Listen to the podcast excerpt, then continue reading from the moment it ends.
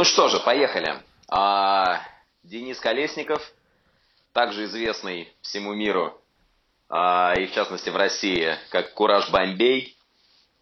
Добро пожаловать, Кураж, Денис. Да, привет. Как тебе, привет. как с тобой лучше? Как тебе лучше называть? Как тебе удобно. Мне абсолютно все равно. Можешь называть меня мистер Ди. Мистер Ди. Мистер Ди. Да, да, да. Я да. все-таки буду называть тебя Денис, мне так Хорошо. удобнее. А, давай сразу. Нет, не сразу. Как твои дела вообще? Расскажи мне в двух словах. Все, все отлично, все хорошо. Лето сегодня вот не жарко, в отличие от предыдущих дней. Мне очень нравится такая погода, когда летом не очень жарко. Потому что я, наверное, из той категории людей, которые не переносят жару. Да, ты знаешь, у нас сейчас дикая духота в Москве. И Вот, вот, это вот. невозможно просто. То есть это то, чего ты ждешь очень долго, когда выходишь в морозный зимний день. Но как только это наступает, как только это наступает, ты перестаешь ценить это. Но это нужно ценить, поэтому я отношусь к этому очень терпимо. А ты а, говоришь, что прохладно, но ты хотя бы в России сейчас? Да, я в хорошо. России сейчас.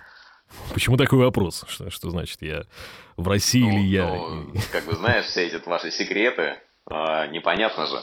А нет, ну, есть, конечно, какие-то проекты, которые там, ну, за рамками, скажем, World ну вот Wide да, да, Global я не сомневаюсь в этом. можно назвать. Какие, кстати, у тебя проекты сейчас за рамками, если не секрет?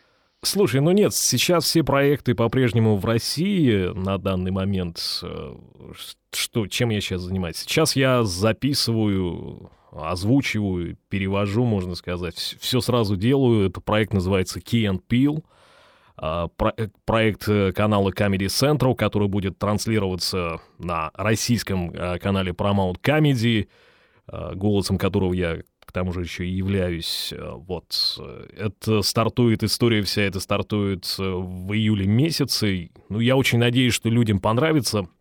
Это немножко выбивается из общего формата, наверное, того, что я делаю, того, что я привык делать с ситкомами, потому что это, ну, это не совсем ситком, это скорее скетчком.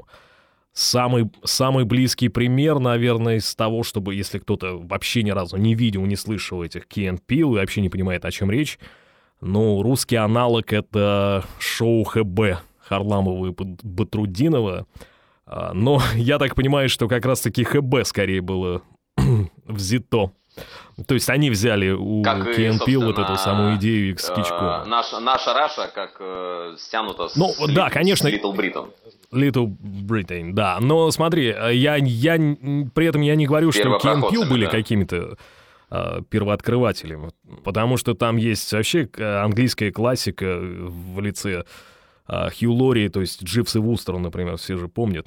Мне кажется, и еще, и еще до них, и после них были. То есть эти просто это два таких э, как это, а- афроамериканских парня, да чё, слушай, негры, негры, Да, у нас я про Кимпила, подкаст. которые вот... э, Ну, хорошо, как вам удобно. Я все-таки буду их называть афроамериканцы. А, и, значит, вот они разыгрывают там совершенно безумные истории. Какие-то истории там, но для меня, например, некоторые моменты это просто вот too much, да, это, говоря по-русски, это борщ, то, что они делают там. Ну, в общем, все увидите сами. Это вот из того, что сейчас э, летом, так сказать, э, ну да, мно- многие спрашивают там про какие, какие проекты у вас там летом, потому что действительно у меня вроде как основная работа строится вот когда идет сериальный сезон, а он начинается в сентябре и заканчивается в мае. И все спрашивают, а что вы летом делаете? Я говорю, ну вообще летом хотелось бы отдохнуть, но, как правило, этого не получается. То есть ты все равно что-то делаешь, над чем-то работаешь. Вот сейчас этим летом and Peele. Ну и, может быть, там еще пару проектов наклё- будет наклевываться, но о них пока говорить рано, и я поэтому и не буду этого делать. Окей, правильно, да.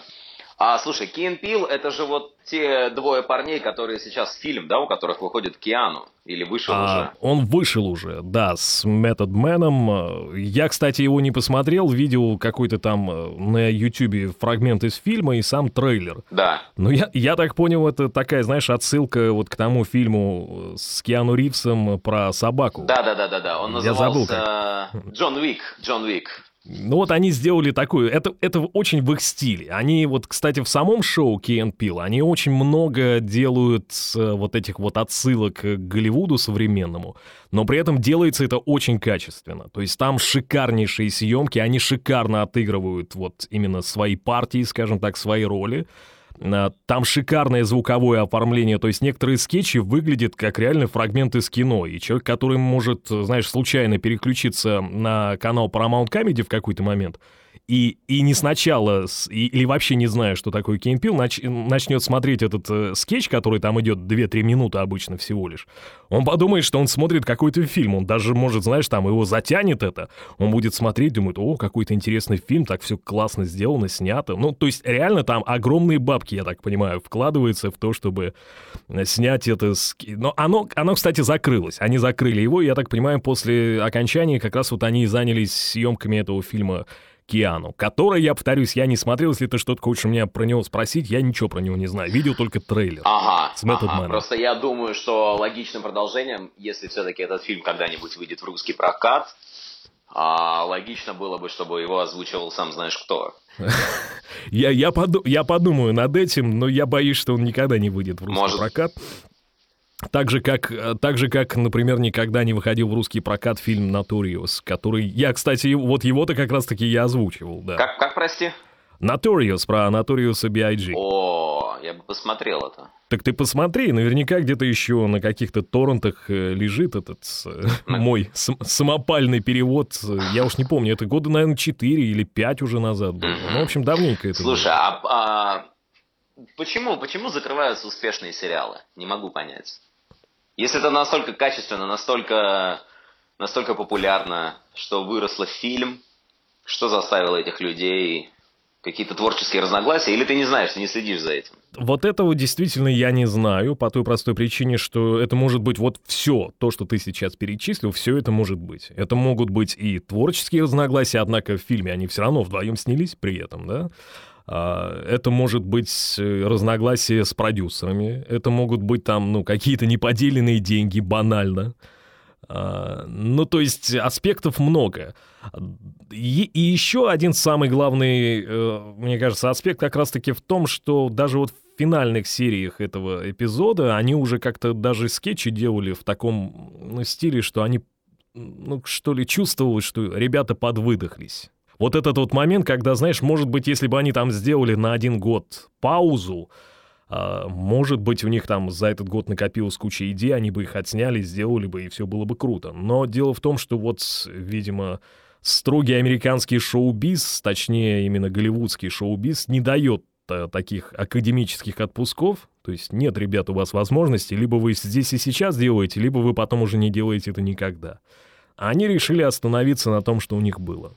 Респект, как говорил Алиса. Да. Респект. А, а вот смотри, ты говоришь Paramount Comedy, а, проект, Key Peele. Как это происходит?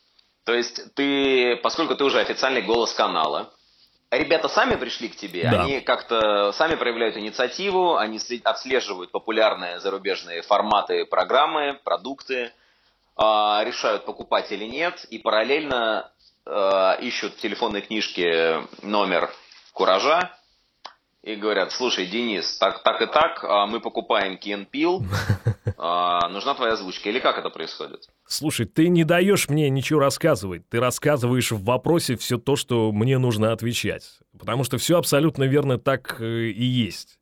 Вот э, на самом деле с Кен Пилом, ну, я полагаю, так и было. То есть они видели, что на Comedy Central Потому что, ну, Paramount Comedy, в принципе, когда компания Viacom приходила на российский медиарынок, э, Paramount Comedy, чтобы все понимали, на самом деле это и есть Comedy Central. Но они не стали заходить под брендом Comedy Central Россия, они зашли сюда под брендом Paramount Comedy.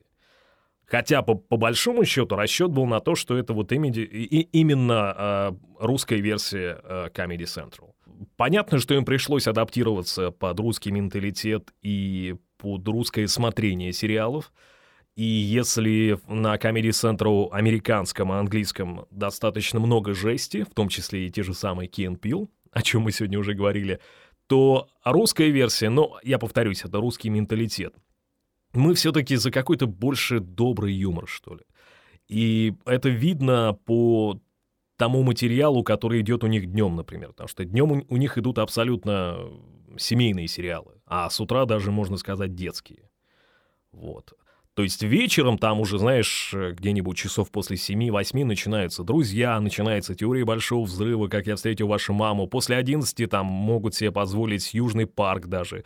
Э, ну, не с матами, но там какие-то либо замазанные вещи, запиканные, да, ну, в общем... Э, а там да. А Южный парк э, этого Рыбова, да? Да, версия? там идет как раз-таки версия э, Жени Рыбова вместе с Машей Трындякиной. Они по-прежнему работают и пишут новые сезоны как раз-таки для а, Paramount Comedy. То есть э, все продолжается, и, ну, они молодцы. Но, видишь, этот материал, то есть так же, как и Южный парк и Кен Пил, он будет выходить либо ровно в 23.00, либо после 23.00. Потому что, ну, это у нас вот, ну, у нас такие законы.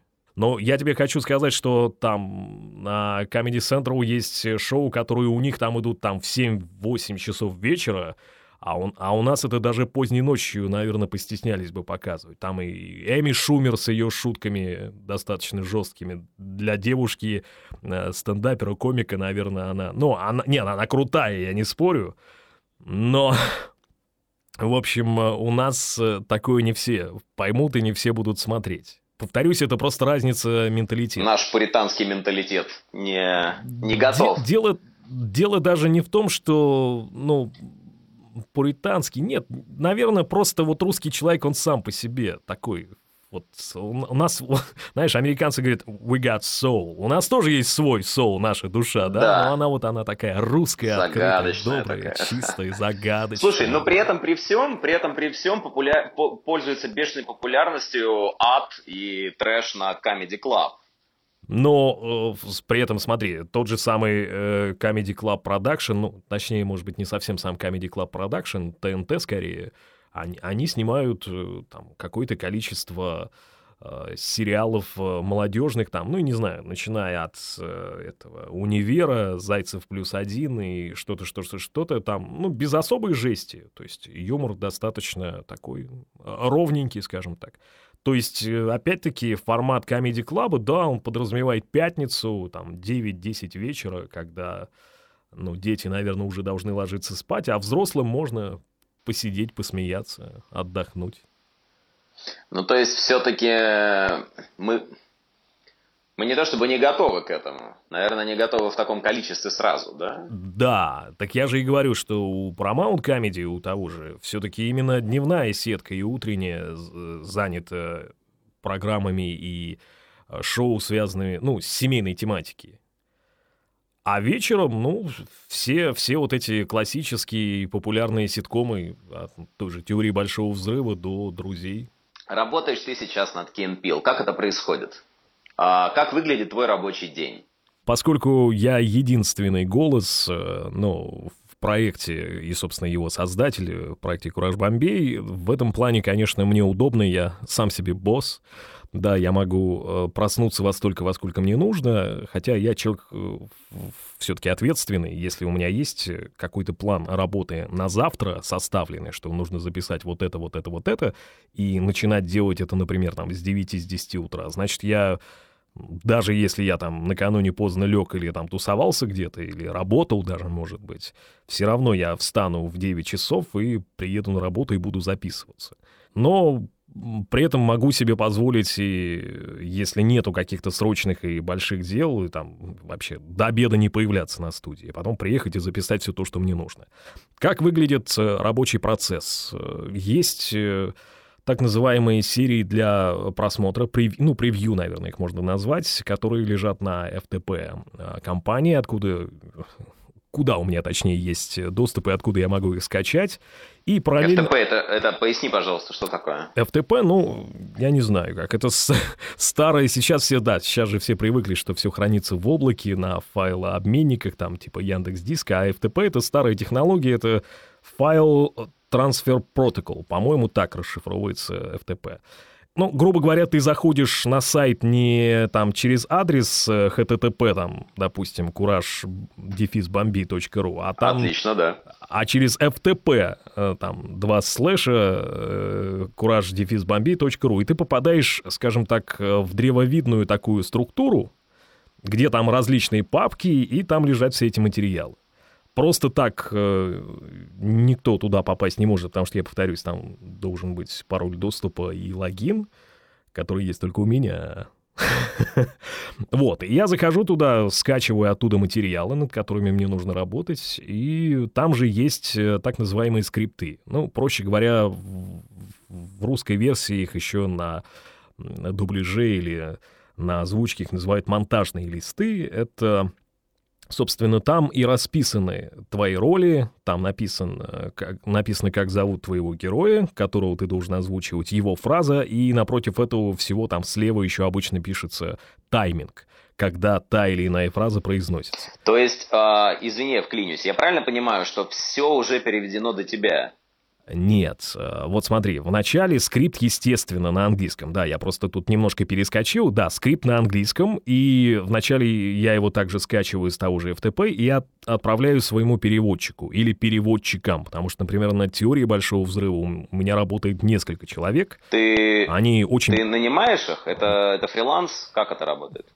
Ты знаешь, мне очень повезло, потому что люди, с которыми я работаю, они в свое время практически все они пришли ко мне сами.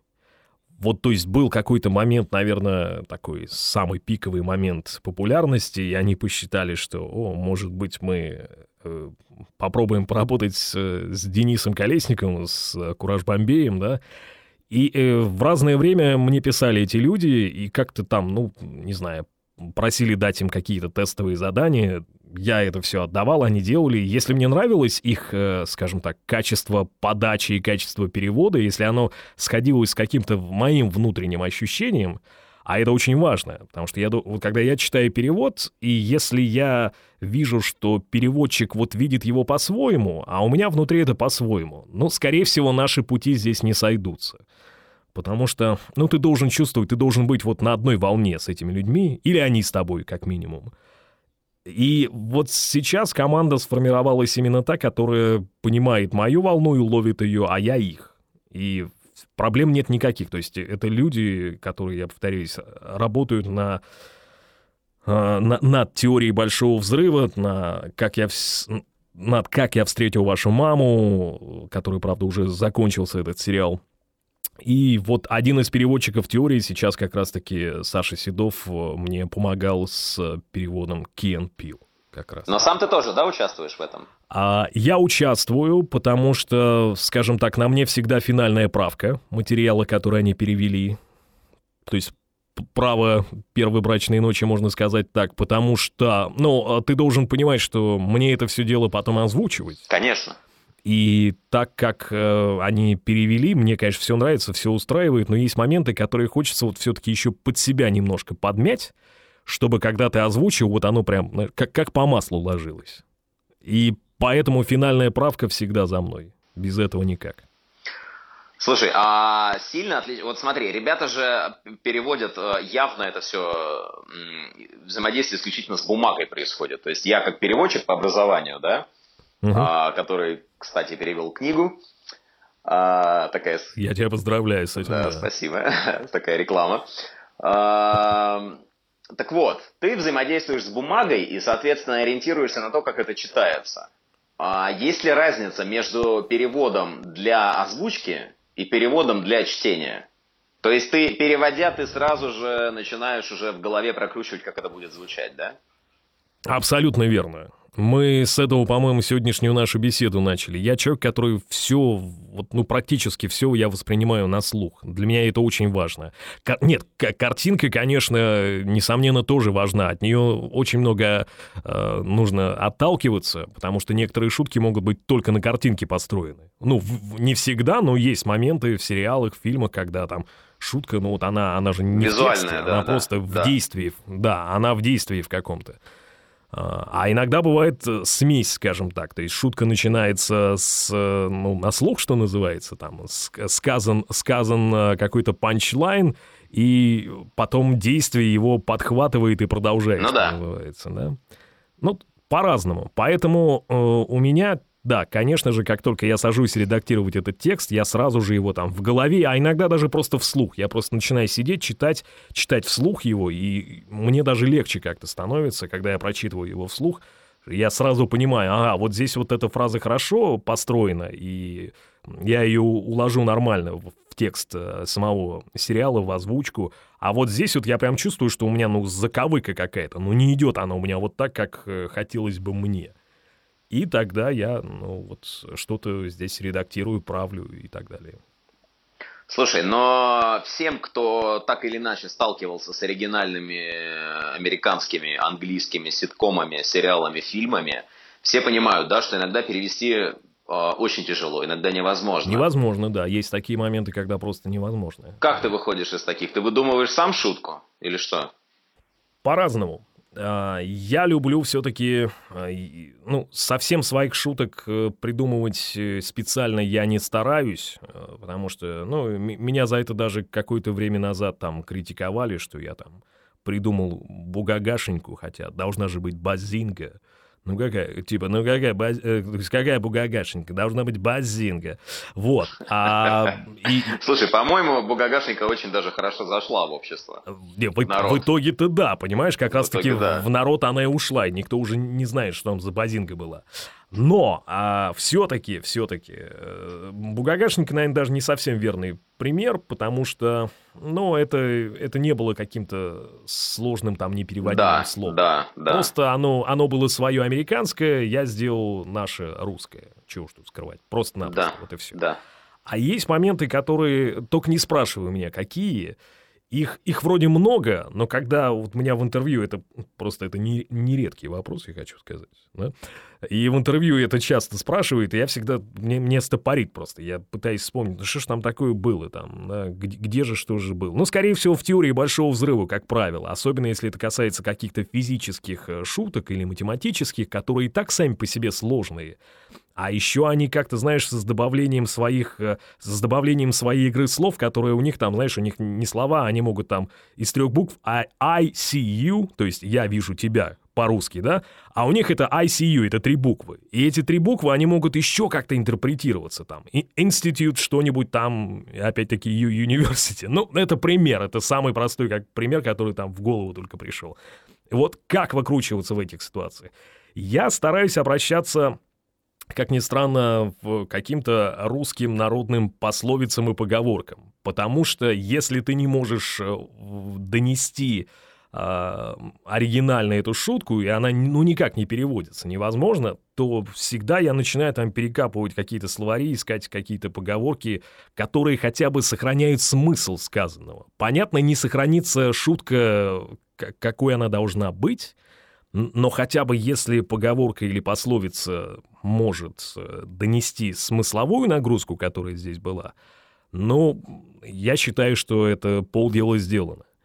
И, и если не получается найти что-то в поговорках и пословицах, хотя мне очень нравится это делать, потому что это понятно всем, э, даже если человек в принципе никогда эту поговорку не слышал, э, я рад за то, что как минимум теперь он ее узнает и, и будет думать, о, нифига себе, у нас в русском языке есть такая поговорка, круто, надо запомнить.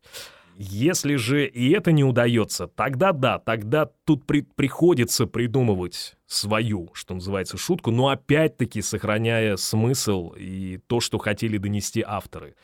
А, изменения и искажения, за что меня, кстати, тоже очень часто ругают, были а, в сериале, который я озвучивал, и назывался он «Все ненавидят Криса».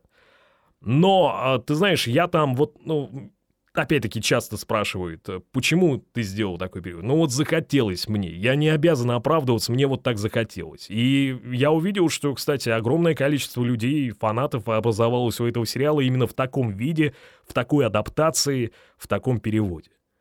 Вот как это объяснить, тоже странно. Любит народ у нас, видимо, когда все ближе к нему. Мы с этого сегодня тоже начали с тобой. Почему у нас добрый, от, открытый русский народ, и почему он вот так вот любит все-таки не жесть, а, ну, что-то что более-менее милое, домашнее.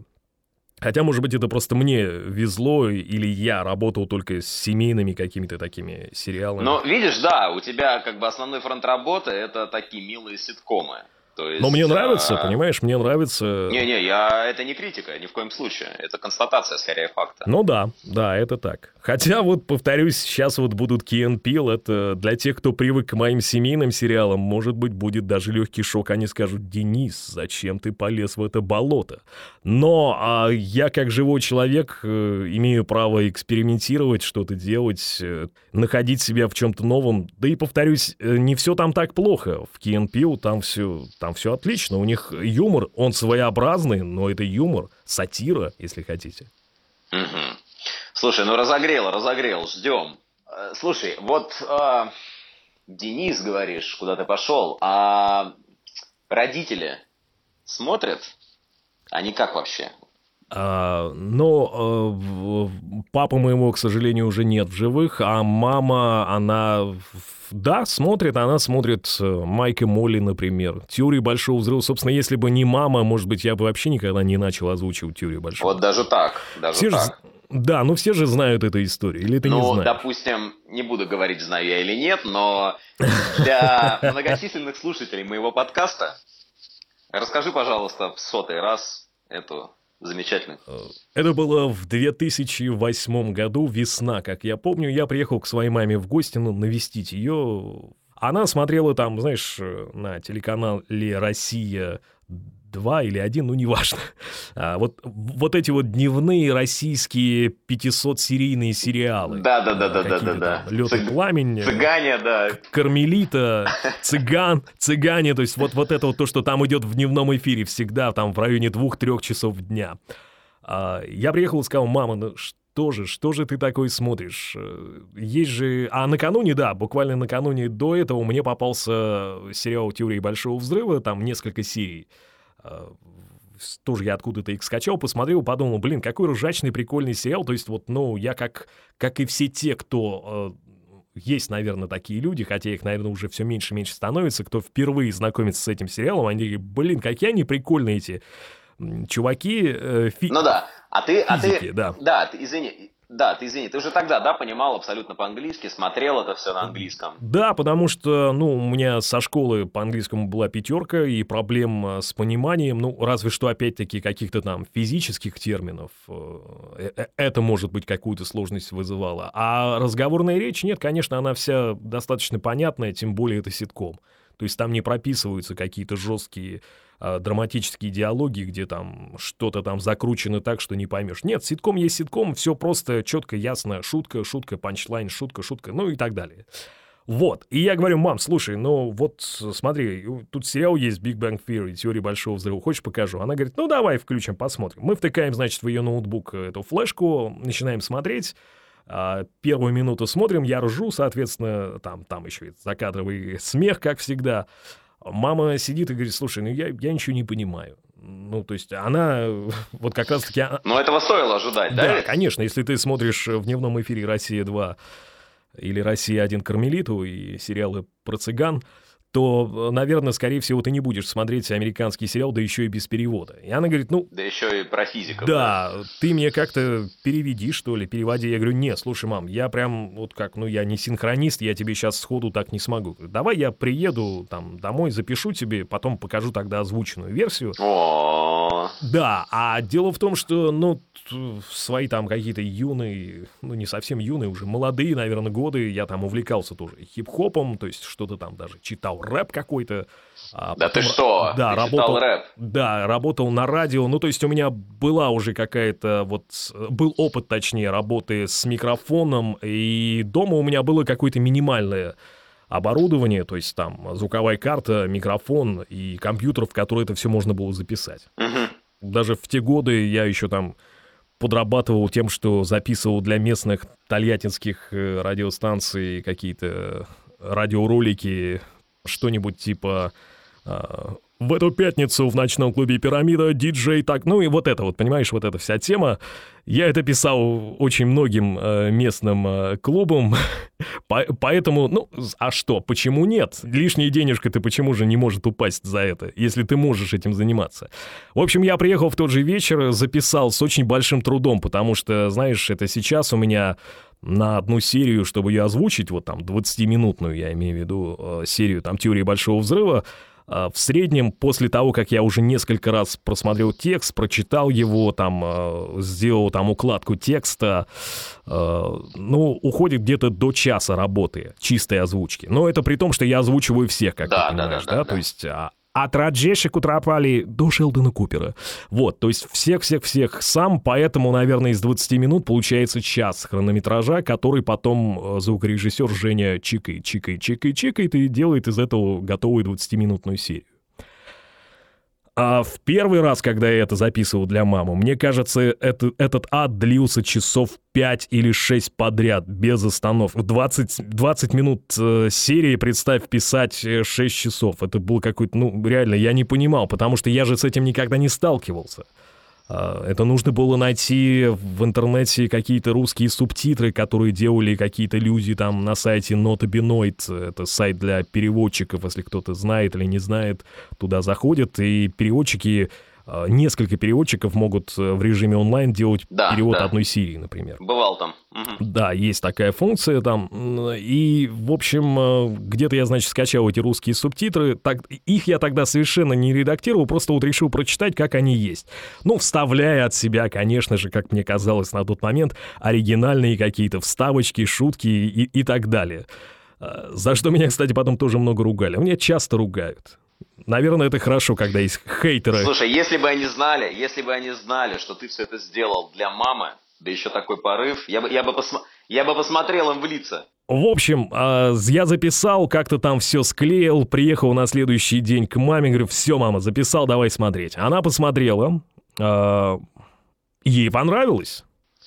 Ей понравилось, да, Ура! она даже потом приглашала свою соседку, смотрела вместе с ней, пересматривала. Ну, ты что, сынок записал ей целую серию 20 минут. Пускай физика, пускай длинный Шелдон Купер, ничего не понятно, к чему это все, но, за, но сынок же озвучил, понимаешь? Да, да. Вот. А, вот это дало определенный старт, э, начало, скажем так, э, пока еще зарождающемуся, э, зарождающемуся проекту «Кураж Бомбей». Потом Потом, кстати, продолжалось это все параллельно, и я начал узнавать, а что есть в интернете, что это за люди, которые, ну, другие, я имею в виду, люди, которые тоже что-то озвучивают. А, я нашел а, группа, она называлась, слушай, как же, их уже давно нету, это тоже были молодые ребята, энтузиасты, OTH Films. По-моему, как-то так они себя назывались. OTH, потому что они озвучивали а, этот э, молодежный сериал One Tree Hill. Ну, те, кто смотрели, те, кто знает, One Tree Hill есть такой молодежный сериал про подростков, про среднюю школу американскую, типа такой, не, не Melrose Place, а Beverly Hills 9210, но двухтысячных, скажем. Ага, никогда не слышал. А вот. как он по-русски называется? Да, так и, собственно, дословно и переводится «холм одного дерева», «one tree hill». Mm-hmm. Не суть. Э, в общем, как-то я связался с ними, э, и на базе их э, студии, ну не студии даже, наверное, а объединения творческого, потому что они, скорее всего, все были в Москве, а я по-прежнему был в городе Тольятти, я начал озвучивать сериал «Все ненавидят Криса». Вот, э, как раз-таки в том вот этом смешном адаптированном э, э, русском варианте «Все ненавидят Криса», где отца, которого играет Терри Крюс, звали по-английски, естественно, Джулиус, а у меня он был Юрий Антонович. Да, да, да, да. А маму звали Рошель, а у меня она была Роксана Бабаяновна. Ну, вот, вот как-то с этого все началось. И все, понимаешь, все это нач... стало развиваться параллельно. То есть я продолжил озвучивать теорию Большого Взрыва, взялся за «Все ненавидят Криса», а потом, еще через какое-то время, уже какая-то скопившаяся база, пускай она была еще небольшая, но она уже была база каких-то фанатов, они меня, можно сказать, уговорили взяться за «Как я встретил вашу маму». Я долго сопротивлялся, скажу честно. Почему? А, не знаю, мне казалось, что это вот... Я никогда не был прям большим глобальным фанатом сериала «Друзья», например. То есть я знал, что он есть, что его все любят, а, все смотрят. Но вот э, мне казалось, что сериал про молодых людей, их взаимоотношения внутри вот одной компании, ну, не сильно это интересно. То есть про физиков э, Шелдона и Леонардо мне как-то было больше все-таки интересно. В общем, уговорили меня, я решил попробовать, значит, записал одну серию, вторую, третью, четвертую, люди там, о, классно, классно, мы так рады, что ты взялся за «Как я встретил вашу маму», а я озвучиваю и понимаю, что меня не прет. То есть, если вот с теорией там мне сам сериал нравился, в Крисе у меня была возможность э, отрываться с переводом и адаптацией, то вот как я встретил вашу маму, просто вот озвучиваешь, озвучиваешь и не получаешь вот этой отдачи ни по юмору, ни почему-то там еще. И где-то, наверное, только после пятой-шестой серии, я не помню, что там конкретно в этой пятой-шестой серии произошло, но меня как переклинило. То есть я реально втащился в сериал настолько, что потом вот озвучил все эти 9 сезонов, да еще и для Paramount Comedy мы делали переозвучку этих 9 сезонов, где женских персонажей озвучивала уже, соответственно, женщина Ирина Ефросинина, актриса, а, то есть там Лили и Робин говорили женским голосом, а не моим, как это было ранее. Ну, а я озвучивал всех остальных мужских персонажей. То есть вот такая новая версия, она как раз-таки идет на Paramount Comedy. Это если вкратце, ну, это, это, наверное, даже уже не совсем вкратце получилось, но вот ты хотел историю, с чего все началось. Вот так все началось. Потом, бы, потом были еще какие там проекты были. Там появился сериал «Майк и Молли». Потом был короткий проект, который мне предложил уже непосредственно канал Paramount Comedy «Живу с моделями». А в 2012 году выш, вышла вот эта пятиминутка Родригеса Black Mamba, которые сделали Nike. С Nike у меня вообще, кстати, очень э, какие-то интересные такие взаимоотношения. А, видимо, русский офис, э, русское представительство компании Nike очень любит э, сериалы по версии «Кураж Бомбей», потому что, я говорю, в 2012 году а, мы сделали такую а, одновременно со, со всем миром премьеру «Black Mamba», «Черная мамба», Родригеса, то есть она была вот прям в одно и то же время. Вышла в Штатах, и тут же выпустили ее в России. Соответственно, я материалы получил еще даже заранее, успел перевести, озвучить, и уже в русской версии, в моей озвучке, оно вышло вот одновременно вместе с Америкой. А в этом году, да, в этом году э, с, э, Nike вообще снял свой собственный сериал. Может быть, ты слышал, может быть, нет. Назывался он... Нет, нет. А, назывался он «Марго против Лили». А, то есть Марго э, versus Лили. А, про, про двух сестер, если вкратце, может быть, кто-то не смотрел, такой короткий, э, там, по 5-8 минут серии, их всего 8 было такой именно ютубового формата сериальчик, э, где две сестры, одна помешана на ЗОЖе, фитнесе и так далее, а вторая, э, вторая наоборот, она такая, ну, ей нравится сидеть за компом, э, ходить на тусовки с друзьями, выпить пивка, там, не знаю. Ну, то есть обычная девчонка, не, пом не помешанная на этом, на всем фитнесе и всей этой теме, да? И в, как, в какой-то момент у них происходит столкновение, а одна из них говорит, а давай типа поспорим с тобой, что вот э, ты никогда не сможешь вести свой... А та еще и ведет свой фитнес-блог на YouTube, та, которая по ЗОЖу.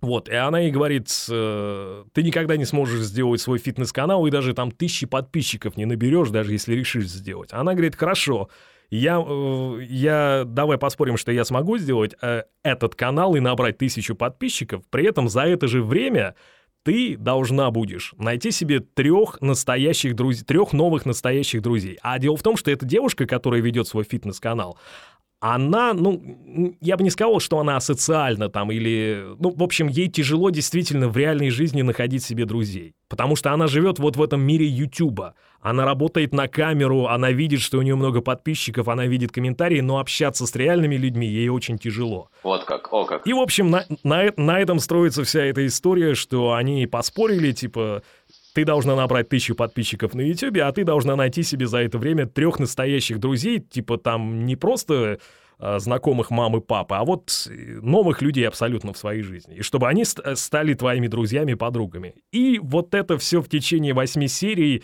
естественно, с продукт плейсментом Nike, их э, новой коллекции, кроссовок, одежды, все это, все это идет. Но снято действительно очень качественно, и вот этой весной, э, этой зимой, да, зимой все это началось, весной закончилось, мы, э, студия моя и я, в частности, озвучивал этих двух сестер. Э, может быть, кому-то покажется необычным, что таких э, женских персонажей озвучивал мужчина, но вот это был выбор компании Nike, они решили это сделать, и когда мы закончили проект, они остались очень довольны, я тоже. Мне очень понравилось работать, потому что это, ну, такой нестандартный, казалось бы, э, проект для YouTube, и это не ситком, кстати говоря. Нужно понимать, что это совершенно не ситком. Это такой, если посмотреть, склеить все серии в одну, такой мини-фильм получается.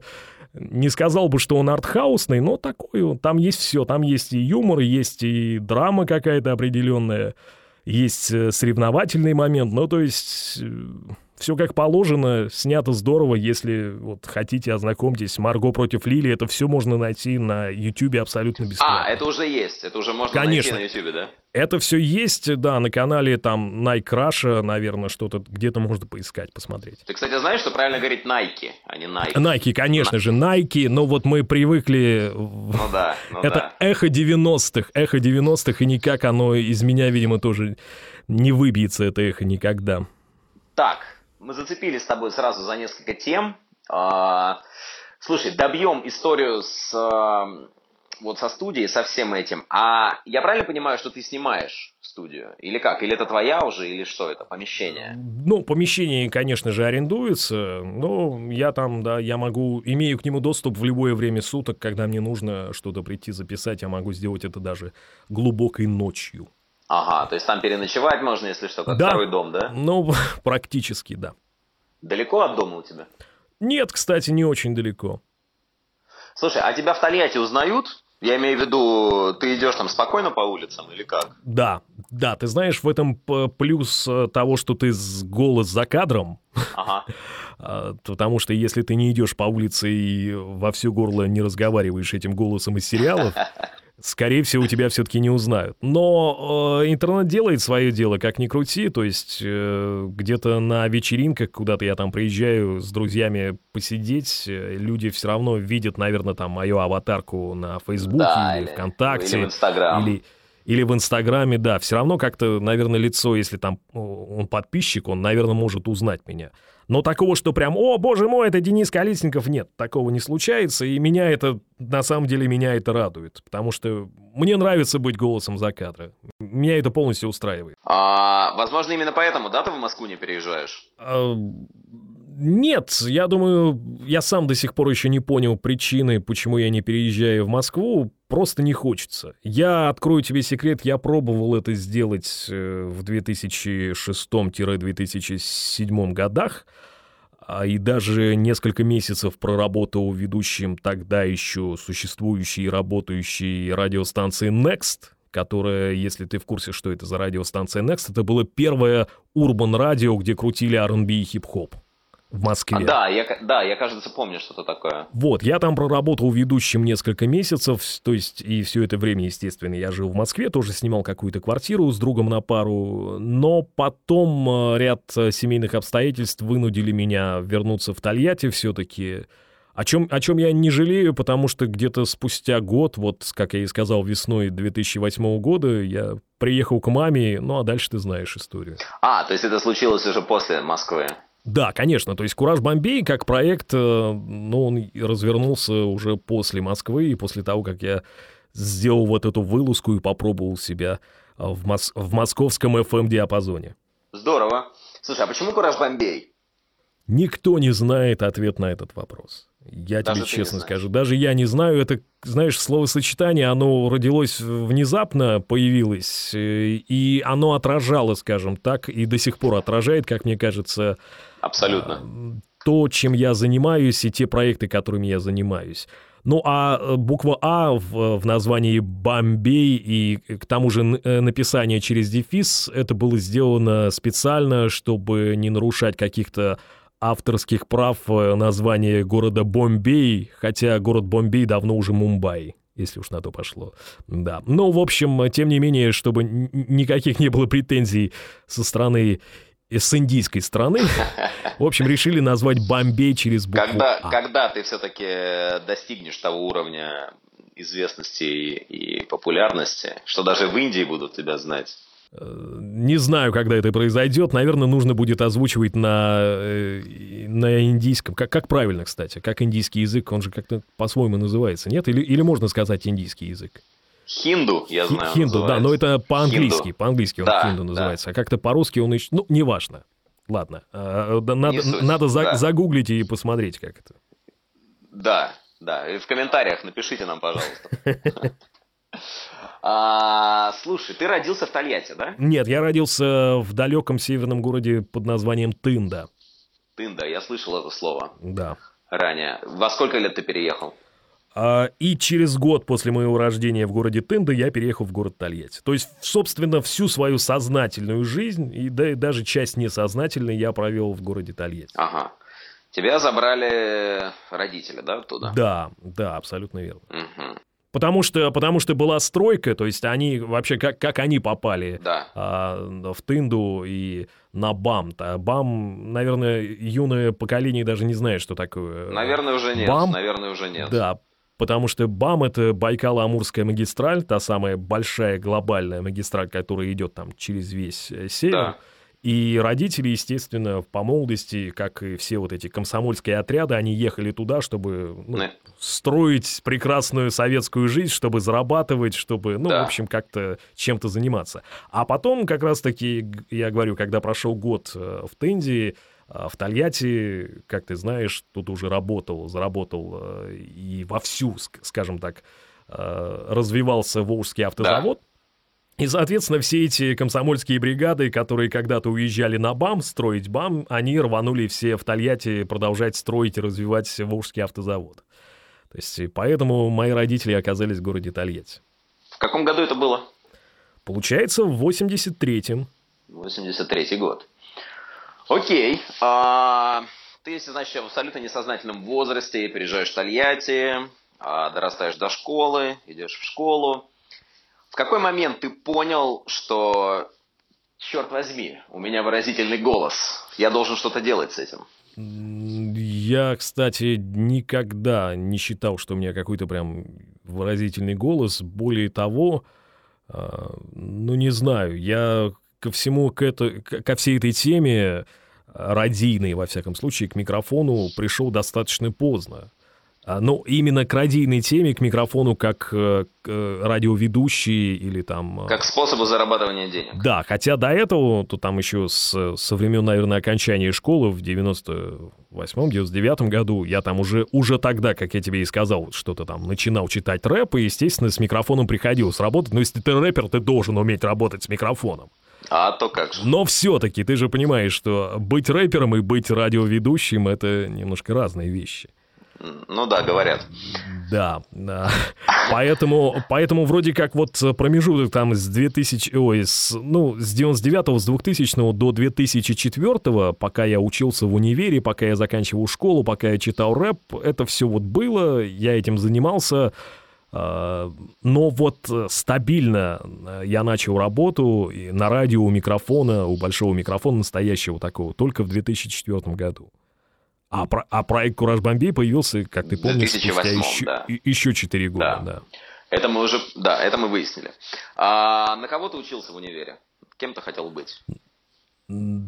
Я не знал, кстати, кем я хотел быть. Э, это проблема многих э, выпускников школ. Сейчас вот э, недавно отгремели все эти выпускные. Я думаю, что до сих пор среди многих молодых людей и девушек вот эта проблема. Вроде как уже надо знать, нужно определяться куда, а ты еще молод, юн, влюблен, и ты не знаешь все-таки, чем же ты хотел бы заниматься по жизни. Упаси Боже, только не видеоблогерством. Да, ты знаешь, я только хотел пошутить на этот счет. Мне кажется, нынешнее поколение юное, оно как раз прекрасно представляет, чем оно хочет заниматься учитывая популярность э, видеоблогеров и стримеров и прочих персонажей. Ну, блин, как же так-то? Все, все же встанет, если в стране будут одни видеоблогеры и стримеры. Все же встанет тогда. Слушай, на этот счет забавная история, кстати, была.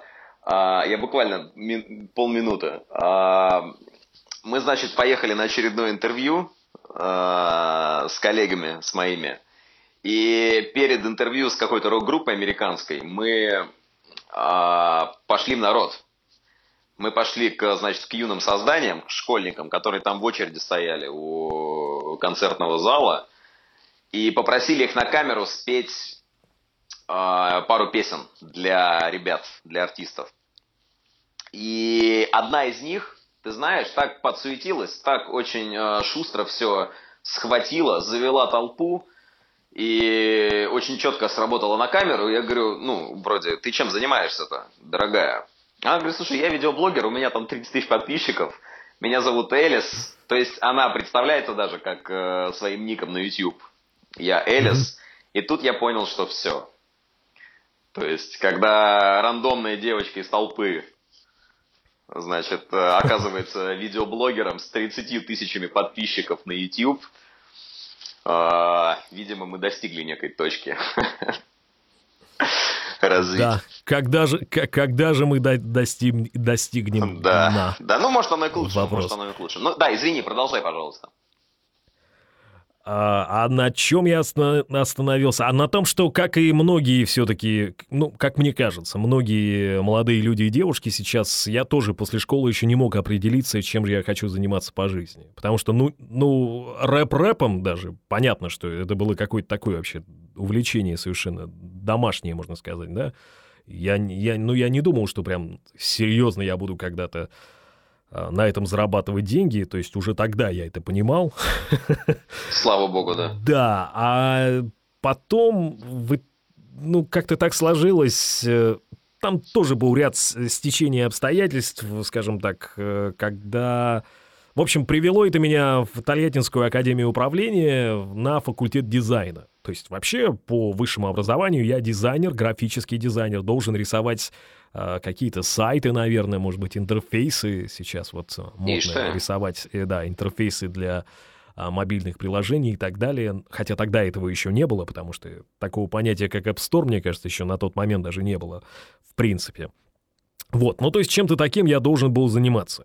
Но я тебе хочу открыть э, такую историю, личную даже, можно сказать, что накануне своего выпускного уже из универа я там в пух и прах поссорился со своей бывшей уже э, той давней девушкой, и, соответственно, в сам день выпускного у меня не было никакого настроения идти куда-то тусить, потому что, ну, вот, знаешь, это поганое состояние, когда ты думал, что у вас там все серьезно, а тут все развалилось, тебе ничего не хочется совершенно. То есть я, я да, я практически, э, то есть в самом универе там какую-то основную часть провел весело, а потом, когда все поехали тусить, веселиться и принимать э, много-много алкоголя, я туда даже не поехал. О как. За, зато, да, зато на следующее утро, ну, э, мы, получив дипломы, все это там в красивом большом пакете, там какие-то были раздатки, знаешь, там газета, внутренняя газета нашей академии, то есть все, все это, как, как это всегда всем выпускным, выпускникам на выпускном выдается, типа, вот вам, друзья, целый пакет всякого добра от нашего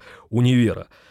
И, значит, я достаю, э, напоминаю, что это следующий день, там, 9 утра, когда наверняка большинство моих э, бывших э, одногруппников еще даже домой-то не приехали после бурной ночи выпускного, я, значит, достаю из пакета, начинаю рассматривать, что нам там понадавали в этом пакете, и там была газета, э, наша внутренняя газета, повторюсь, в которой на последней странице всегда список вакансий, ну, для студентов и так далее и тому подобное. И, значит, я смотрю, в одном из объявлений написано, что на местную радиостанцию требуется радиоведущий в отдел новостей.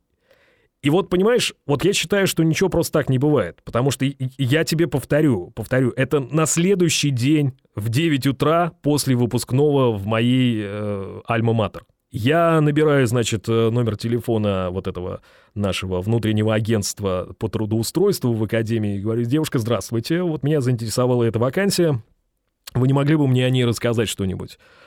А девушка такая говорит, да, конечно, вы с какого курса? Я такой, да вы понимаете, какое дело, я вот вчера вроде как выпустился.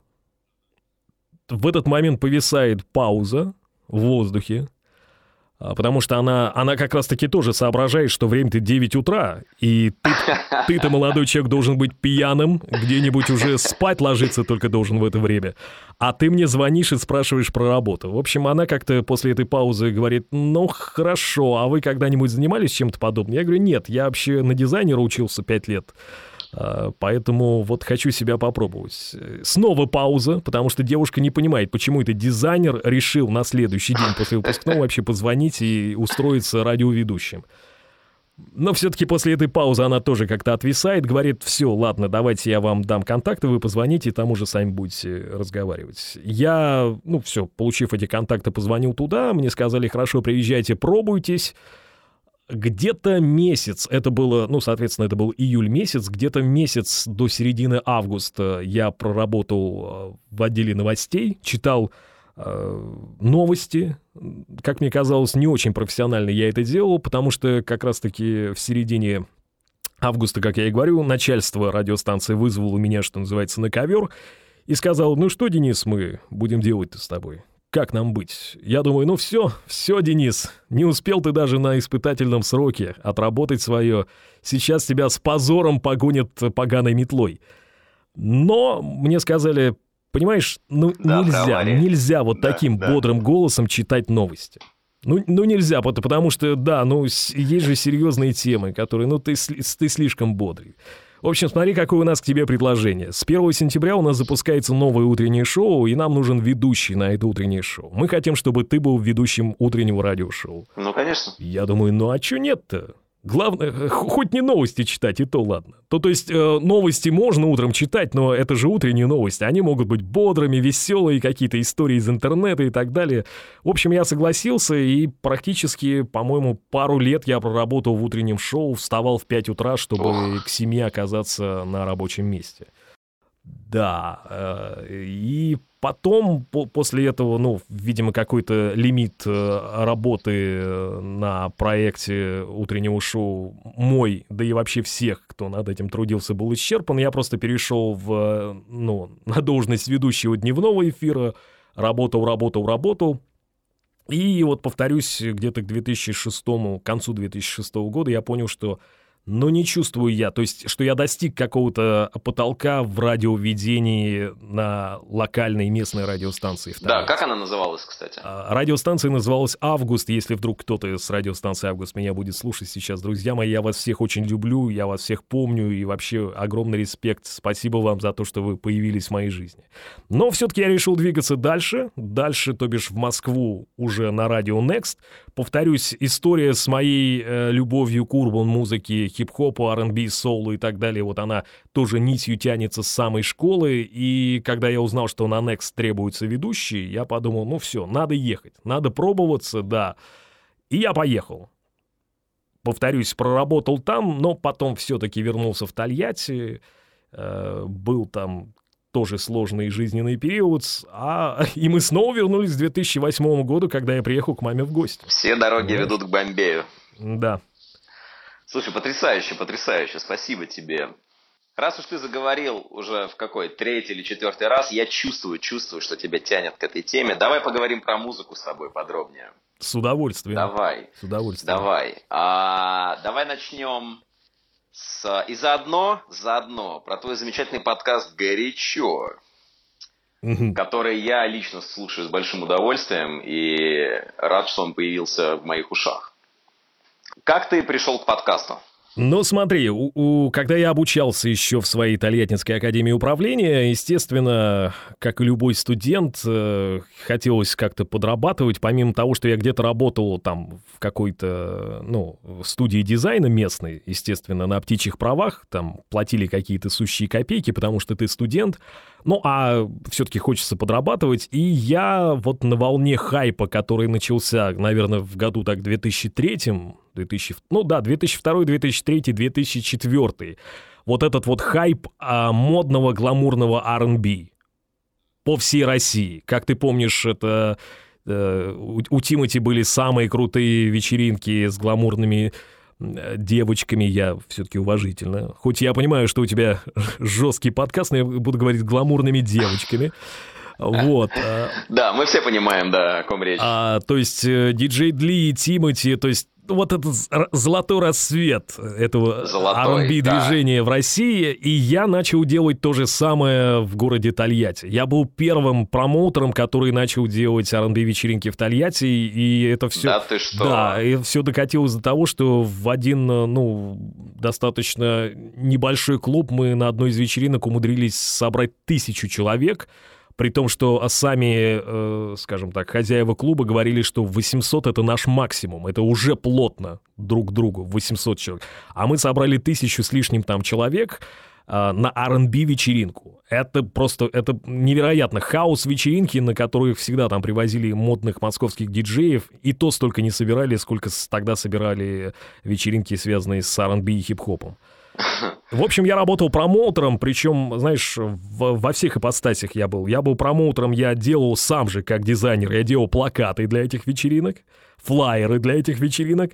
Я был промоутером, то есть я общался с людьми, договаривался там о помещении, о датах и так далее. Я же сам был диджеем МС на этой вечеринке. И если, Потрясающе. И если были еще какие-то спонсоры, которые были готовы что-то там представить, мне, мне же еще и приходилось быть ведущим. Ну, то есть как бы представить спонсора, провести какой-то конкурс, может быть, что-то. В общем, вот эта вся тема как, как всегда. Ну да, ну да. А в, в, в местных региональных клубах она до сих пор процветает, эта тема с конкурсами. Понятно, что в Москве давно этого уже, и слава богу, слава этого уже богу, нету, да. но, но в региональных клубах, ты не поверишь, это все есть до сих пор. Таким вот образом, в тот э, период, 2003, 2004, 2005, наверное, год, я этим занимался, и это приносило мне доход, э, ну, даже больше, наверное, чем я зарабатывал на там, работе, связанной с дизайном. А параллельно я что-то там записывал, да, читал какой-то свой рэп. А до этого, кстати, вот это будет тебе сейчас интересно, я, может быть, ты в интернете читал об этом. Так. А в 2002 году на MTV я выиграл, это называлось шоу настоящих M&M'ов. MTV России устраивали такой конкурс, и призом, то есть за победу в этом конкурсе, была поездка в город Сан-Франциско на концерт самого Эминема. О, Да, и ну, вот так вот у меня, наверное, сложились отношения с Соединенными Штатами, что, в принципе, я свой э, первый загранпаспорт получил в том э, далеком 2002 году, и первая страна, в которую я, в принципе, выехал из России, были Штаты, и, ну, правда, всего на два с половиной дня я ничего не понял, честно. Что такое, когда ты сутки добираешься, потом два дня там, и еще сутки возвращаешься обратно? ну да. Ничего не понятно совершенно, но это какой-то безумный, вот, безумный отпечаток поставил э, на всю мою жизнь последующую, что вот э, теперь с теплотой я всегда отношусь э, к своим поездкам в те же Штаты. Ну, мне как-то интересно. Я не буду скрывать, что я часто туда езжу. Это связано там с рядом причин э, и каких-то обычных жизненных. Там живет э, сестра моей жены с ее семьей, да, и то есть мы приезжаем к ним в гости, их навестить. Мы едем кататься как-то по штатам в какие-то национальные парки, заповедники. Там, Потрясающе. Действительно, не, необычная природа, особенно что касается западного побережья. Если восточное побережье, оно все-таки больше к российским э, прекрасным нашим просторам, да, то вот западное побережье с там национальным парком Йосемити и всякими-всякими такими штуками, э, холмами и горами, она очень сильно отличается от природы российской. Это стоит увидеть хотя бы раз. И плюс еще, наверное, мое вот, знаешь, вот это внутреннее как раз ощущение того, что я работаю с материалами, ну, чего скрывать, они все американские. У меня не было, по-моему, ни одного британского ситкома, который я озвучивал. И мне, знаешь, вот как-то внутренне всегда не хватает ощущения и понимания их э, культуры американской. И каждый раз, когда, когда я туда еду, я, ну, я живу среди этих э, живых американцев, скажем так. Хожу среди них, общаюсь с ними. Я начинаю улавливать какие-то тонкости языковые тонкости, шутки, как они, да, насчет чего они шутят, что и как. Опять-таки музыка, чего скрывать, если я там с окончания школы полюбил рэп и хип-хоп, ты сам прекрасно понимаешь, откуда эта музыка вышла, и, соответственно, это еще один аспект, почему мне интересно съездить туда и понять, как они, как у них это все, что там, кто там появляется и как это появляется у них неожиданно. Потому что звучание того же хип-хопа с 80-х по вот сегодня 2016 изменилось настолько, что колоссально, это, кажется, колоссально. совершенно какие-то две разные культуры, хотя все это хип-хоп до сих пор. Особенно забавно наблюдать э, отношение корифеев к всем вот этим вот лил, лил тот, лил этот, э, все вот эти вот Дома Genesis и прочее. То есть это потрясающе. Э, слушай, кто, кто твой самый любимый исполнитель? Нет у меня одного какого-то любимого исполнителя. Это правда, потому что... Давай топ-3, топ-5. Не знаю. Я буду сейчас, знаешь, выбирать из головы просто там, э, кого я недавно слушал. Ну, хотя, наверное, логично будет, если я их недавно слушал или переслушивал, значит, они, наверное, должны относиться конечно, к топу. Конечно, Ну, да, пускай будет Канье. Я не говорю, что он топ номер один, я просто с него начну. Да. Пускай будет Канье, пускай будет Нас, а, из олдскульщиков, ну, наверное, я, как и все, люблю, там, начиная от попсовых Run DMC до э, Тупака того же, да. Да. То есть э, Тупак э, очень сильно повлиял и на, на мое становление как МС в начале 2000-х.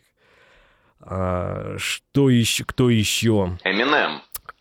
А, Слушай, как я мог забыть? Конечно же. Я, Конечно. я, я ведь выиграл конкурс одноименный, можно сказать, от MTV, Да. и ведь я был на его концерте. Это, Я- просто, это просто одна из моих самых э, голубых мечт. Я, я тебя, знаешь, я тебя сейчас еще больше шокирую. Ты же на- наверняка понимаешь, что они же, такие артисты, как Eminem, они же не ездят одни в тур на Да. концерт. Да. Тебе перечислять, кто там еще был? Ой, да, пожалуйста. А открывали все это шести, шестичасовое шоу. Все это шестичасовое шоу открывала группа диджеев. Сейчас про них все забыли, но это были очень крутые ребята. Они назывались Executioners.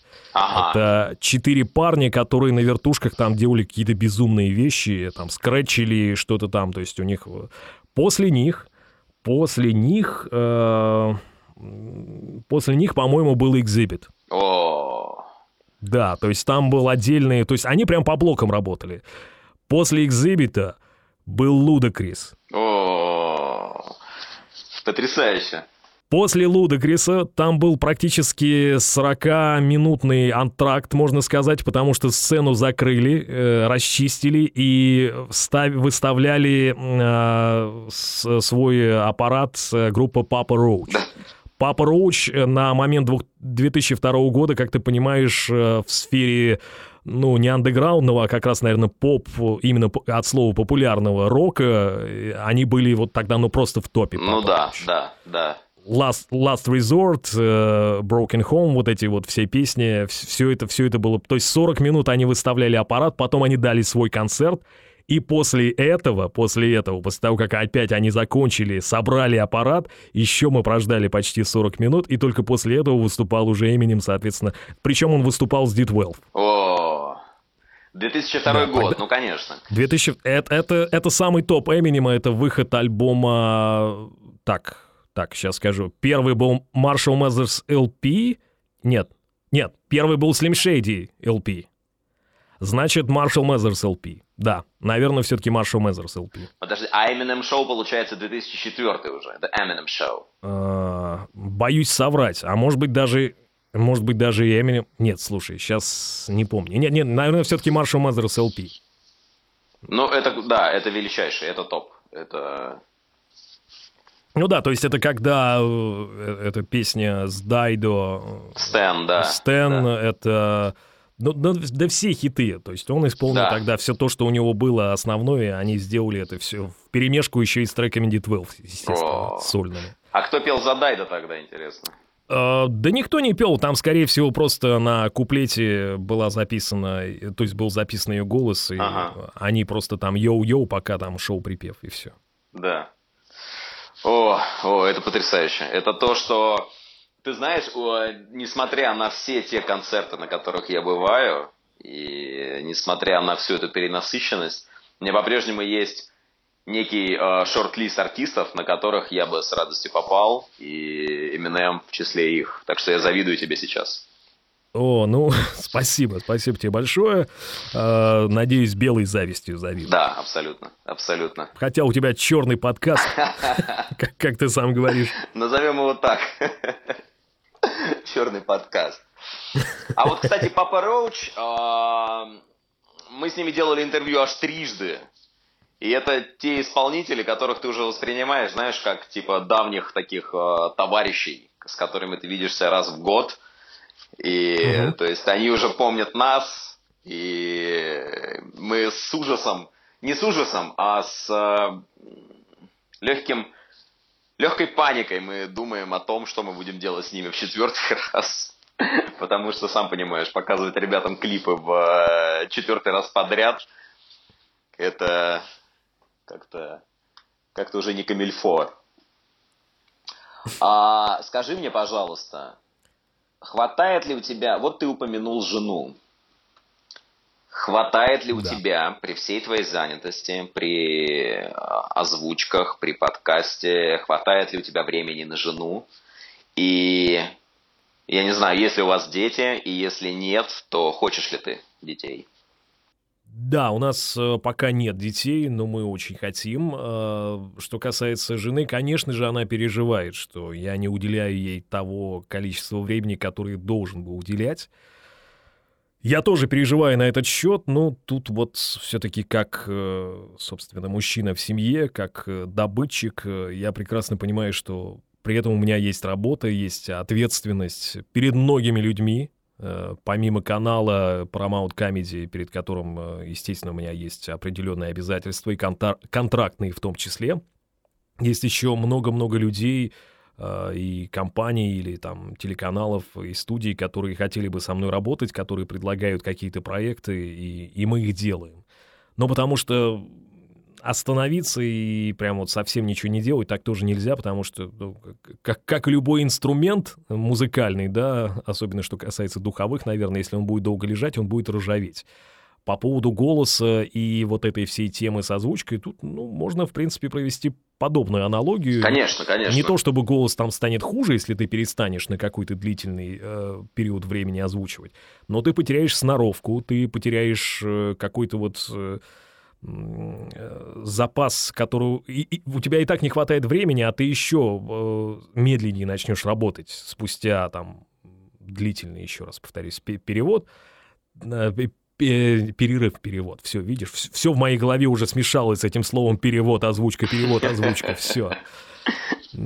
Поэтому пока останавливаться не приходится, частенько я себе говорю, все, Денис, ну, ну сделай вот здесь вот паузу хотя бы, действительно, ну, ну нельзя постоянно работать, а просто у меня, понимаешь, у меня может э, случиться так, что я в будние дни работаю на студии, да, мы что-то пишем, а в выходные я могу уехать куда-то на гастроли и там где-то играть в другом городе, ну, это тоже работа. Да. То есть у меня может быть так, что в неделе вообще нету выходных.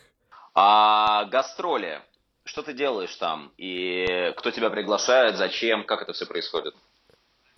Они бывают разные, эти гастроли, я тебе хочу сказать.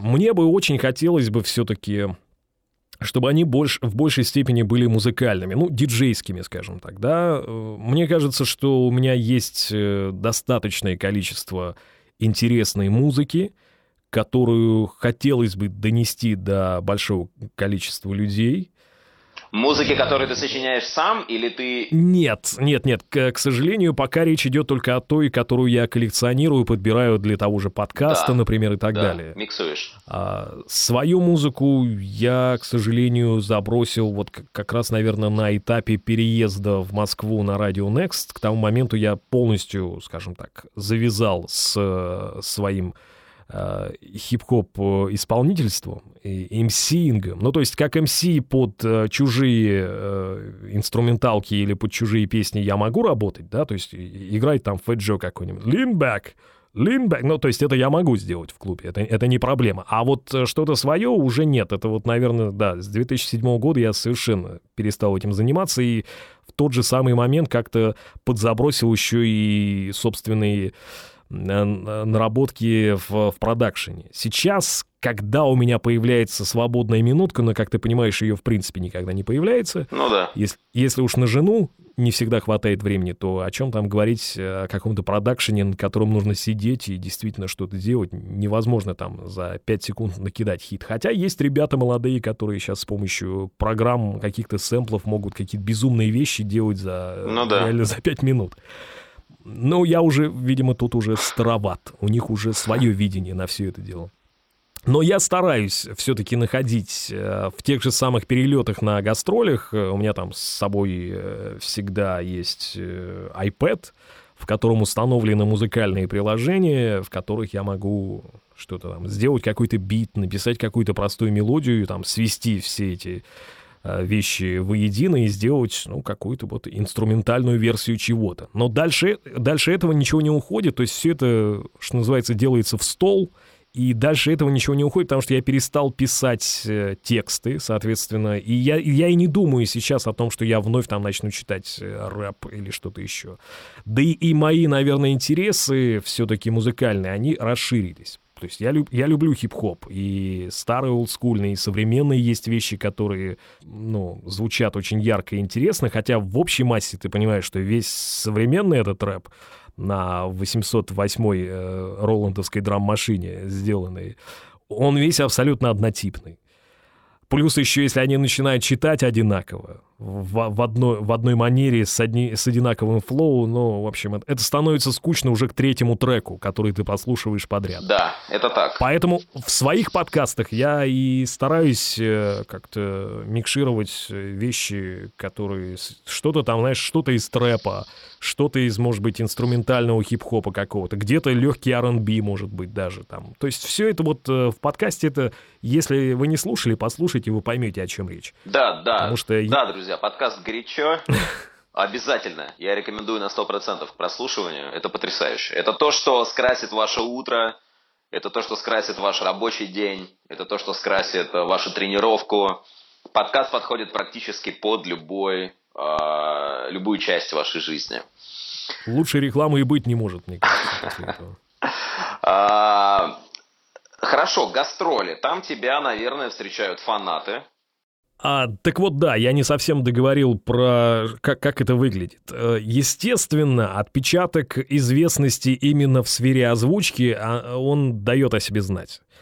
Потому что есть вот это вот, э, ну, это скорее мое пока упущение, то, что люди, э, которые знают, что есть Кураж Бомбей, который озвучивает их любимые сериалы и говорит голосами их любимых героев, да, и при этом э, мало знают, что есть Денис Колесников, Мистер Ди и или даже пускай сам Кураж Бомбей, который ведет э, урбан подкаст «Горячо», который играет эту музыку.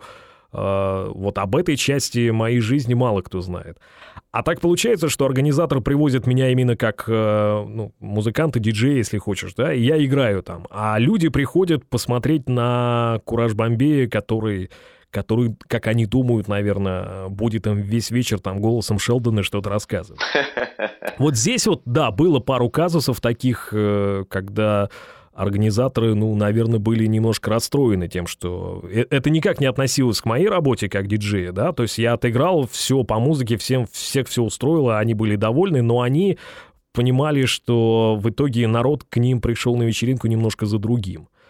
Поэтому сейчас вот э, я всегда со всеми организаторами всегда этот вопрос сразу обсуждаю. Ребят, вы э, предупреждайте и ведите как-то рекламную кампанию так, что либо мы там до начала диджейского сета устроим какую-то автограф-сессию, там, э, фотосессию с фанатами, чтобы они могли там сфотографироваться, получить автограф, а не просто вот там э, приехать и отыграть и уйти. То есть люди пришли, да, а что, а что он ничего не сказал? Ну, то есть я там перед началом сета, конечно, всех приветствую, говорю, там, добрый вечер, друзья, да, я Денис Колесников, Кураж Бомбей, все такое. Ну да, и все. Ну, а потом, да, начинается двухчасовой сет, и люди, ну, они пляшут там, кто-то не пляшет, кто-то продолжает сидеть в баре, но уже нету вот этого общения с фанатами. Как. Конечно, конечно. Им хочется, хочется посмотреть и поговорить с тобой, а не... Естественно, да, Да. да. Но вот э, пытаюсь эту грань как-то убрать, чтобы все-таки люди воспринимали не только как голос и озвучки, а чтобы, ну вот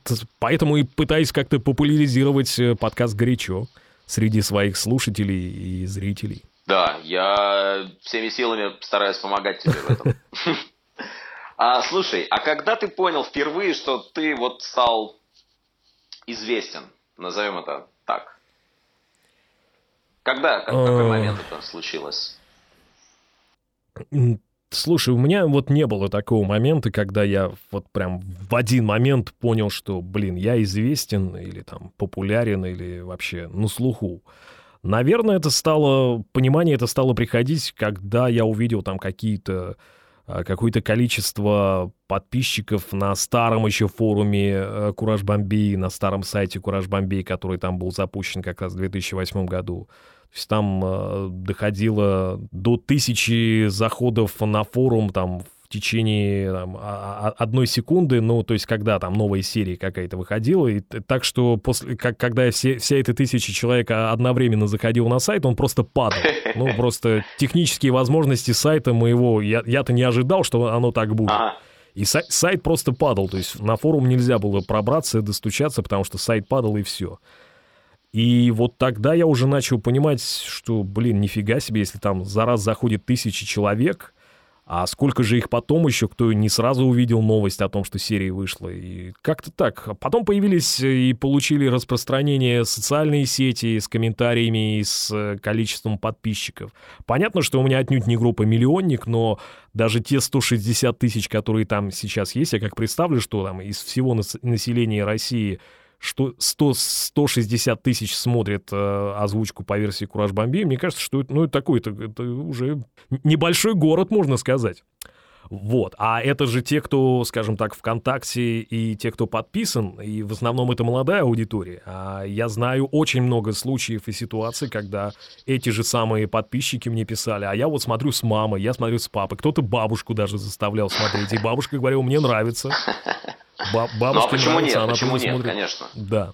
А в жизни? А в жизни... В офлайне? Не знаю. Наверное, такого прям глобального, что прям, как я тебе сказал вот э, перед этим, что прям фанатки или фанаты бегут на тебя толпой. Нет, такого не было. Просто какие-то мероприятия, которые в том числе организовывали, например, ребята с Paramount Comedy, мы там в прошлые года, там, летом устраивали пионерскую ночь сериала да, «Теория да. большого взрыва», пионерская ночь сериала «Как я встретил вашу маму», и там естественно, как раз-таки там все организаторами было продумано, была возможность у всех пришедших со мной сфотографироваться, взять автограф, и вот э, там действительно было видно, что люди даже выстраивались в очередь для того, чтобы взять у меня автограф.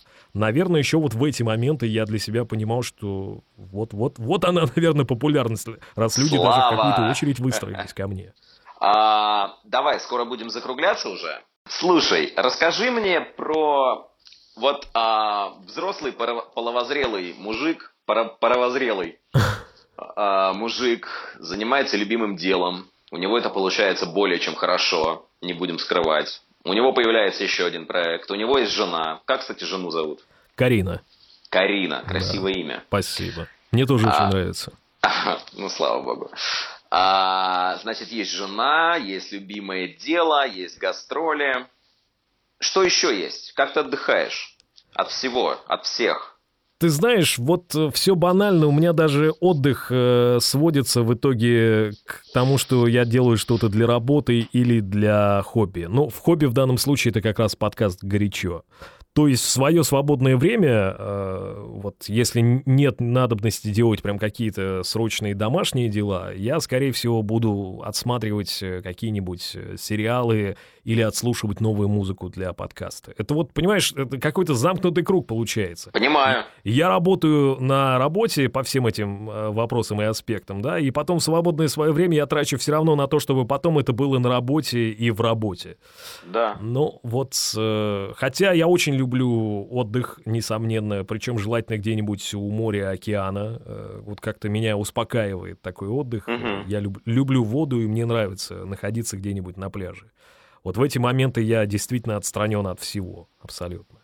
Не знаю, как я провожу свое свободное время. Вот, э, получается, сидя дома у телевизора, занимаюсь тем, что... Ну, я же еще и ведущий э, программы «Сериальный трендец» на радио «Максимум». Да ты что? Это, да, это программа о сериалах, где там несколько раз в неделю она выходит, и там коротко в течение двух-трех минут я рассказываю какие-то сериальные новости. И для того, чтобы их рассказывать, мне приходится смотреть э, какие-то новые сериалы, когда они выходят, а ознакомиться, так сказать, вникать во всю эту тему, ну, раз уж я ведущий.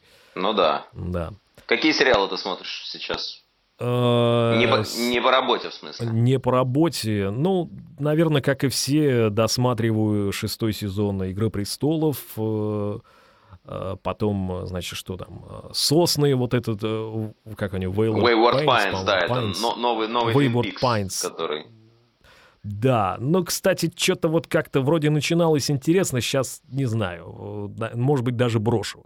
А, люб, люблю смотреть «Симпсонов». Вот если говорить о анимационных проектах, это, наверное, все-таки «Симпсоны». Мой любимый анимационный проект. И уже сколько? Да, 27 да, да, сезонов, да, 27 лет. Старше меня. Вот. И что еще, что еще? Сходу вот так вот всего-то сразу и не вспомнишь. Ну, в основном, конечно же, это либо продолжение тех э, сериалов и сезонов, которые шли раньше, просто чтобы понимать, как там развиваются вообще дела и что там, кто там новый появляется. А, «Империю», конечно же, раз да, мы сегодня в черном да, подкасте. раз мы говорим про хип-хоп. Сери- сериал «Империя» мы причем смотрим э, с женой на пару. Она не любит смотреть э, вот так-то сериалы так, как я, потому что она считает, что это, это бесполезная трата времени, то есть мы с ней ага. не очень много совместных сериалов у нас. Но вот «Империя» входит в этот список, и мы с большим интересом и удовольствием а, всегда включаем, когда выходит новая серия, смотрим. А, вот «Империя», да, такой клиффхенгер сейчас, если ты досмотрел второй сезон. Я, к сожалению, ты, ты меня прости, пожалуйста, я не смотрю «Империю». А, ну ты, ну ты хотя бы пытался начать? Я пытался, честно. Не зашло? Нет, не в этом дело. А, просто у меня такая же ситуация, как у тебя. Все свободное время подчинено неким каким-то наработкам, вот, э, опять же, в каком-то карьерном смысле. И я в какой-то момент для себя понял, что сериалы, это все, конечно, здорово, но я банально не успеваю прочитать книгу, типа, в течение месяца. Понятно. И я, знаешь, я что-то бросил «Игру престолов» в какой-то момент, то есть я немножко уже потерянный для всех вот этих вот переживаний по поводу шестого сезона, там, концовки, кто кого. То есть я это все наблюдаю со стороны через призму работы на Максим. Вот только, ну, только так. Да, и при этом все-таки я тебе советую хотя бы по серии вечером, если найдешь там 40 минут, посмотри «Империю», потому что это понятно, что они сделали очень такую смягченную версию этого шоу-биза, причем именно хип-хопового шоу-биза. В чем, в, чем, в чем и прелесть этого сериала, то, что все-таки он как раз рассказывает о такой большой, ну вот она, она и называется «Империя», да, большая компания, я так понимаю, здесь отсыл либо к Пафу, либо к Джей по тому, как себя ведет э, Люциус Лайн, это главный герой собственно, владелец этой империи, да, но там много, ты знаешь, это как мне показалось, это такая, ну не Санта-Барбара, наверное, а какой-нибудь Даллас, но про э, хип-хоп. То есть вот есть знаменитый сериал «Даллас», э, мыльная опера, да, вот это тоже мыльная опера, но она про хип-хоп. А, продюсирует все это дело с музыкальной точки зрения Timbaland. Э, там много очень, очень интересных треков. Кстати, они пишут именно для э, сериала. И на iTunes или в iTunes, я не знаю, как правильно, можно всегда найти э, саундтрек к первому. Сейчас вот появился саундтрек ко второму сезону. И там, да, там есть очень, очень интересные вещи. К, к своему удивлению, сейчас я об этом рассказываю и понимаю, что я почему-то ни разу не ставил ни одной песни из э, саундтрека к «Империи» в подкасте «Горячо». Надо как-то исправить ситуацию. Вот, да. вот, да, видишь, все в да. пользу, все в пользу. Безусловно, я хорошо, я посмотрю обязательно на iTunes. Насчет смотреть я обещать не буду, но я запомню. Да.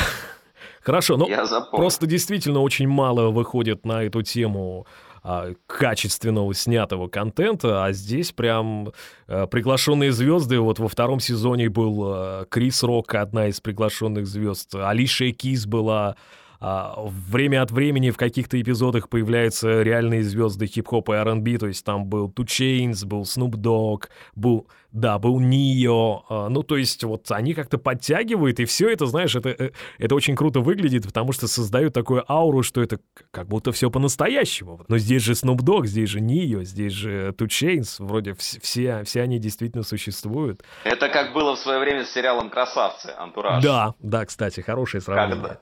Да, как, когда в кадре появляется тот же Снуп или какие-то другие эти все режиссеры, и у тебя искрен... создается абсолютно искреннее ощущение того, что вот так и работает а, этот киносериальный весь Голливуд. Да-да-да-да-да. Так они и живут. А, слушай, ну хорошо, с отдыхом, но ты как-то расслабляешься, ты там можешь себе позволить там стаканчик крафтового или я не знаю. Да, абсолютно в хорошей компании с друзьями абсолютно могу легко себе позволить, э, но не, естественно, не чрезмерно при этом. Ну хорошо. Да. Ну а там, я не знаю, может что-то такое, знаешь, э, для... Запрещенное? Запрещенное, да, может быть, Нет, что-то. нет, кстати. Вот э, я, несмотря на то, что увлекаюсь хип-хопом и во всей этой культуре, совершенно никогда этим... Вообще, у меня не было тяги даже к этому, и я себя абсолютно комфортно чувствую, просто слушая музыку, слушая этот грув, вайб, ритм этой Ага. культуры, не, э, там, не употребляя ничего такого. То есть, э, абсолютно. Понимаю, понимаю. При этом э, про меня сложно сказать, что я еще и на ЗОЖе. Отнюдь я, видимо, не ЗОЖник, это видно всегда, когда я смотрю в зеркало. Поэтому, а, ну вот, где-то где Да. посередине. То есть у тебя со спортом вообще никак? Или, или как это происходит? Вообще никак. Вообще никак. Вот ты знаешь, э, я, я понимаю, что э, то, что вот тот трудоголизм, который есть у меня в работе, я, не, я никак не могу заставить себя проявлять его в занятиях спортом. Вот вообще никак. То есть там лень просто все перебивает. Я не знаю, как с этим быть. Какую-то надо мотивацию найти, наверное, потому что... Слушай, а, помогает очень сильно наличие четкого плана. Возможно. Наличие, наличие контроля и плана. Вот это я тебе скажу, в, совершенно точно сработало в моих вот беговых тренировках, Мгм. потому что я, мой хороший друг и товарищ Максим а, основал школу бега и записал меня туда. И Так. я уже второй раз сейчас буду это все делать, заниматься. И очень стимулирует, там совершенно четкий план, а, тренер, а, контроль и четкая цель, полумарафон. И вот это, Мгм. вот это очень здорово помогает, когда у тебя есть четкое расписание, четкий контроль. Вопрос в том, понимаешь, для меня еще в- сложно всегда вот какое для себя выбрать э, не то что вид спорта, а какое направление в фитнесе, скажем так, выбрать для того, чтобы... Ну вот мне кажется, что бег совершенно не мое. Мне скучно во время бега. Так многие говорят, это правда. Это правда. А, вот, поэтому мне даже велосипед кажется, уж на велосипеде, мне кажется, еще скучнее. Но мне и то кататься на велике, и, и то прикольнее, потому что я могу на нем... Ну, наверное, знаешь, что сказывается? Если ты бежишь, то, во всяком случае, я, я быстро, что называется, сдохну и скажу, не, ребята, спасибо, до свидания. Я пошел пешком обратно. А на велике ты все-таки не так сильно убиваешься, и у тебя есть возможность уехать куда-то далеко, там, в какие-то поля, какие-то неизведанные места даже в своем городе, и поэтому мне в этом плане мне это больше интересно даже. Потому что ты можешь там включить музыку в наушники и гнать уже на велике, там, как, как тебе захочется. Гнать велосипед. Да. Как ты питаешься? Ты следишь за питанием за своим? К сожалению, большому нет. То есть я могу, как я вот сегодня рассказывал, там встать с утра пораньше, пойти к 9 э, в офис, э, по работе сделать дела, переводы, что-то озвучить. И в итоге смотрю на часы, и там время где-нибудь 3-4 часа дня, и я понимаю, что я завтракал только вот в 9 дома. То есть у меня даже не было обеда. Как ты завтракаешь? Э, Да что-то все стандартное, то есть там яичница, иногда, может быть, каши какие-то там, а, мюсли, что-то такое. Ну, то есть ни- ничего прям большого такого за раз я не съедаю на завтрак. Обычный классический, мне кажется, завтрак. Кари- Карина готовит или сам? А, По-разному. Если она уже уехала на работу, естественно, я готовлю себе сам. Если она еще дома или она выходная в этот день, то, а, конечно, приготовит она. А кем работает Карина? Она фармацевт, О, да. хат, хат. Хат. Ты высыпаешься? Да, да, то есть э, проблем со сном у меня нету таких вот глобальных, потому что, ну, повторюсь, если мне нужно, если я прям чувствую, что вот завтра много разных дел, то все-таки лучше отложу. Вот я стараюсь приходить вовремя, если запланировал, но если прям я, знаешь, там что-то закончилось в 4 утра, а в 9 надо быть на студии, я понимаю, что 5 часов мне не хватит просто, чтобы выспаться. Мгм. И я лучше все-таки сдвину на пару часов хотя бы до 11, но я зато не буду вареным и разбитым и все-таки больше успею сделать. Ну да. Стараюсь высыпаться, да. Сколько тебе хватает для сна обычно? Ну, Я себе могу позволить 7-8 часов спокойно. Да. Это хорошо, это полезно. Да, ну вот стараюсь придерживаться этого. Да, та же история. Во сколько ты ложишься? Так э, по-разному это происходит. То есть... Э, ну, обычно. Вот, обычно вот... все-таки в 12 я стараюсь лечь спать. В 12 ночи, да. Давай, закругляться будем. Хорошо. Скажи мне, пожалуйста, скажи мне, пожалуйста, Денис, в чем для тебя счастье? Слушай, это такой серьезный, очень сложный вопрос, потому что когда я сам себе его задаю, я до сих пор не нашел одного единственного ответа на этот вопрос. Э, потому что, ну, как мне кажется, как мне кажется, я человек счастливый. В моей жизни счастье есть, потому что, ну, есть для этого все предпосылки есть любимая жена, есть любимое дело, есть любимое занятие и хобби, да? Да. А, есть возможность общаться с интересными людьми и давать им а, двухчасовые интервью в подкасте, как сегодня, да? Ну, перестань. А, ну да, ты прав. При, при, при этом, при этом, при всем, э, вот всегда я это все осознаю, я все это прекрасно понимаю, но всегда есть ощущение, что вот в этом имеющемся счастье все равно чего-то чуть-чуть не хватает – и я никогда не могу понять, чего же именно мне не хватает. Поэтому стопроцентно я вроде как тебе сейчас только что ответил на вопрос, что для меня счастье и что в него входит в это понятие. Но, видишь, он остается открытым, этот вопрос, потому что, я повторюсь, у меня есть ощущение, что все равно чего-то для полного счастья все еще не хватает. И я пока, честно скажу, я еще пока сам с этим не разобрался. Надеюсь, в какое-то ближайшее время это понимание придет. Мы будем верить в этом. Мы будем, мы будем в это верить. Я в это верю. А, друзья, Спасибо. друзья, это был Денис Колесников, известный вам а, как Кураж Бомбей, а кому-то, возможно, известный более как Денис Колесников. А, Пил на Paramount Comedy. Да. Горячий, жаркий американский юмор в переводе и озвучке замечательного моего товарища, друга и просто хорошего человека Дениса Колесникова. Спасибо тебе, Денис. Спасибо тебе большое, Антон. Все. Я был рад и надеюсь на... Скоро увидимся снова. Взаимно. Все, давайте, до новых встреч. Следите там, я не знаю, за сайтом courage следите за подкастом «Горячо». Если слышите и видите, что появилось что-то новое в озвучке «Кураж Бомбей», обязательно смотрите. Потому что, ну, в конце концов, все то, что я делаю, все-таки это делается для зрителя, как ни крути. И мне всегда очень важно, как э, зритель это воспринимает и что он обо всем этом думает. Для вас, друзья, для вас, для вас человек работает. Да. Спасибо, Денис, до свидания. Спасибо. Все, счастливо.